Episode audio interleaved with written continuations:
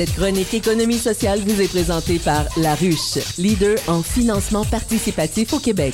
Financez votre projet ou votre idée sans vous endetter grâce à laruchequebec.com. 7h36, bonjour David Miljour euh, du pôle de l'économie sociale de l'agglomération de Longueuil. Mangé suffisamment de dinde assez à ton goût? Tout à fait. C'était la traditionnelle dinde de l'action de grâce euh, avec. euh, J'ai invité mes parents euh, à la maison. Euh, puis mes, mes enfants pouvaient voir mes parents. Traditionnel. Donc, Ben oui, traditionnel. tarte à la citrouille aussi avec ça? Non. OK, ça, c'est moins. ça, c'est ça, ça marche moins fort, ça.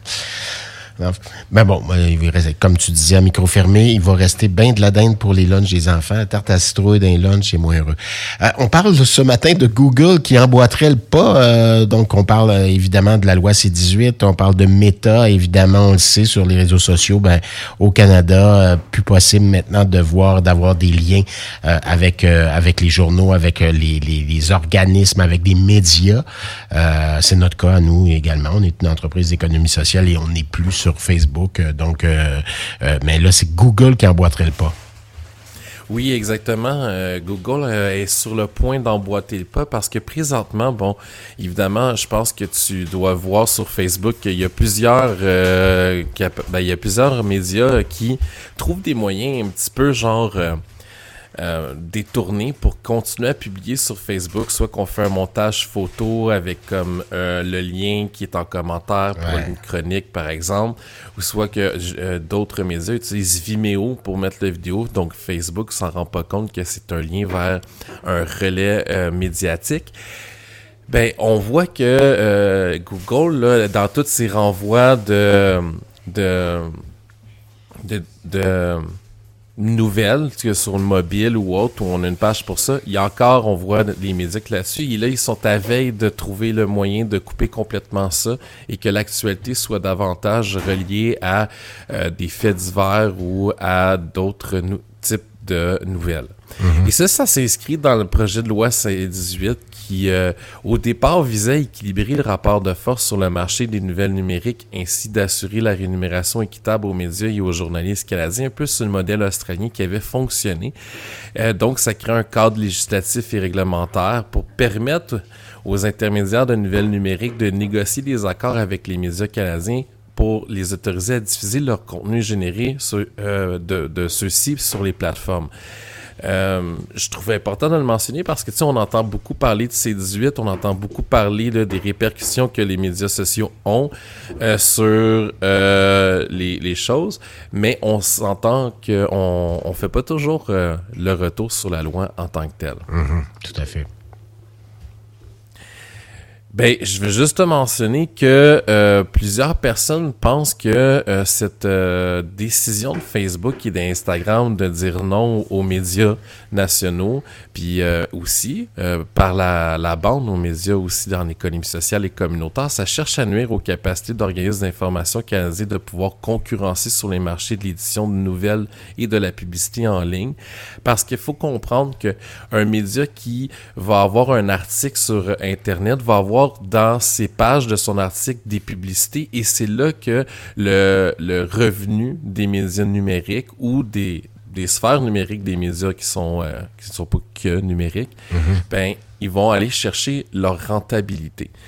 Et moi, je trouve que c'est important de mentionner la face cachée que personne parle, c'est-à-dire c'est quoi les conséquences qu'on en a sur les médias ben, de petite envergure ou de petite communauté? Ben, comme la nôtre, comme je disais en ouverture, euh, il y en a, il y en a des conséquences. On se demande, on a 65 followers, euh, on se demande ce que ça va devenir, ce que ça va vouloir dire. Euh, pour l'instant, ben, on, on ne peut diffuser là, sur les plateformes. Euh, ça veut dire beaucoup, là. Oui, tout à fait. Euh, je vais donner un exemple. Là. Il y a eu un témoignage qui a été fait par Radio-Canada euh, de Carrie Benjo, qui est comme la rédactrice en chef du Eagle Theatre News en Saskatchewan. Puis ils impriment 10 000 journaux euh, par mois, euh, papier dans toute la province. Mais quand on regarde ce qu'ils avaient avant, avant que Facebook et Meta euh, cessent de publier les médias, on se rend compte qu'ils ont 400 vues par semaine de leurs articles. Au lieu de 10 000 euh, papiers euh, où on ne sait pas si tout le monde va le lire. Et je vais te faire un, retour aussi parce que on est euh, évidemment sur un radiodiffuseur euh, en économie sociale. Ben, l'Association des radiodiffuseurs communautaires du Québec, c'est 38 stations de radio au Québec. Ça dessert plus, dessert plus de 450 municipalités dans la région, dans 16 régions en fait. 750 000 auditeurs chaque semaine. On peut voir aussi qu'il y a plus de 250 000 employés, 600 bénévoles qui s'affairent à justement mettre en avant-plan la, la, nouvelle locale et la nouvelle régionale. C'est un chef d'affaires de 20 millions par année, autofinancé à près de 80 et c'est porté euh, de la portée de 65 dans les marchés régionaux desservis. Donc, c'est quand même immense. Oh, tout à fait ce que ça fait comme répercussion, puis on a eu plusieurs personnes qui nous en ont parlé, c'est que la présence médiatique est vraiment moindre depuis le changement de Facebook. Ça va l'être encore plus depuis le changement de Google dans quelques semaines ou peut-être voir quelques jours. Ils misent davantage sur les infolettes ou sur LinkedIn ou sous les lecteurs qui sont redirigés vers le site web même du média.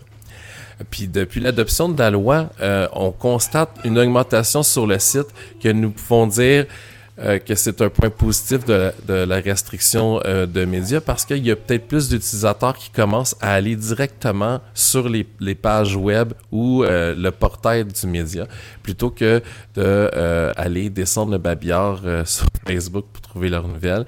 Mais le problème quand même, il est important, c'est la visibilité plus on te voit moins, moins les gens pensent à toi. Plus on te voit moins, moins on te voit plus. oui, c'est ça, exact. C'est un peu ça. Donc, évidemment, aller sur les plateformes, aller sur les sites même, euh, plutôt que d'attendre. Évidemment, c'est difficile, on le sait, les jeunes euh, s'informent euh, beaucoup, beaucoup, presque essentiellement sur les réseaux sociaux. donc, essayer de faire l'effort peut-être d'aller directement sur le site ou d'acheter version papier, ça existe toujours aussi. puis nous écouter, évidemment, en temps réel ou d'aller sur notre site à nous aussi. Merci infiniment euh, merci de, cette, euh, de cet éclairage-là, euh, David Miljour.